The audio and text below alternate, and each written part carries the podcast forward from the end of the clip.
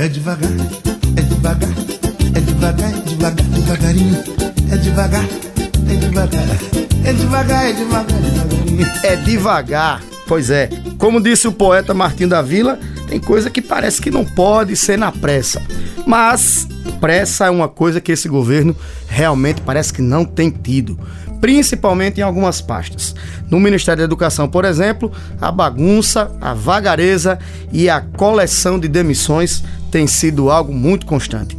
Na última semana, o ministro Ricardo Vélez Rodrigues esteve na Câmara dos Deputados para dar alguns esclarecimentos aos parlamentares, falar sobre problemas, sobre os projetos, as metas e como o Ministério da Educação vai funcionar durante o governo do presidente Bolsonaro pensando ele que entraria em fogo amigo, foi simplesmente detonado. Vários parlamentares fizeram críticas, observações muito pontuais e válidas sobre a verdadeira bagunça generalizada que vive o Ministério da Educação.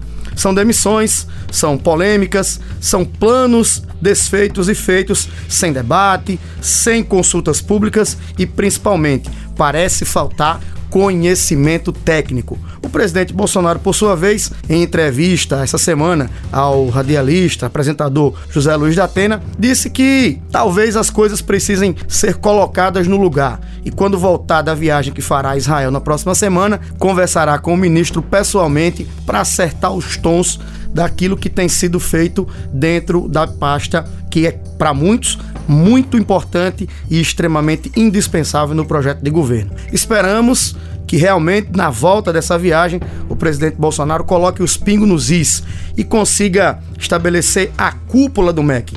O MEC que agora a partir de janeiro até o mês de março já acumula mais de 13 demissões do alto escalão. Presidentes, secretários, e principalmente pessoas que deveriam estar ali já propondo as melhorias, os projetos e mostrando de fato, colocando o bloco na rua. Vamos esperar para ver no que dá. Até lá, vamos aí comemorando, infelizmente, essas atabolhoadas decisões do ministro Ricardo Vélez Rodrigues. A deputada Tabata Amaral chegou inclusive a dizer ao ministro que ele não era capaz de estar na pasta. Clima pesou, esquentou e a gente aguarda os próximos capítulos. Esperamos que resolvam, porque o Ministério da Educação tem pautas importantes como SAEB, INEP, ENAD e no final do ano com o Enem.